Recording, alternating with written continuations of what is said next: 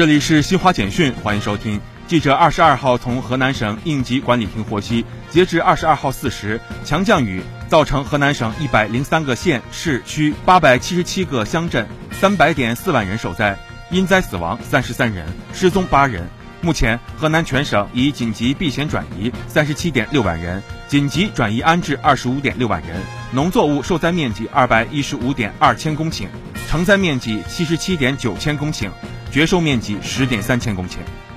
距东京奥运会开幕式仅剩一天，东京奥组委二十二号宣布解聘开幕式导演小林贤太郎。小林贤太郎被发现曾在节目中调侃犹太人大屠杀，引发外界不满，他因此被东京奥组委解聘。美国儿科学会和儿童医院协会联合发布的最新报告显示，自新冠疫情爆发以来，美国已有超过四百万名儿童确诊感染新冠病毒。以上，新华社记者为您报道。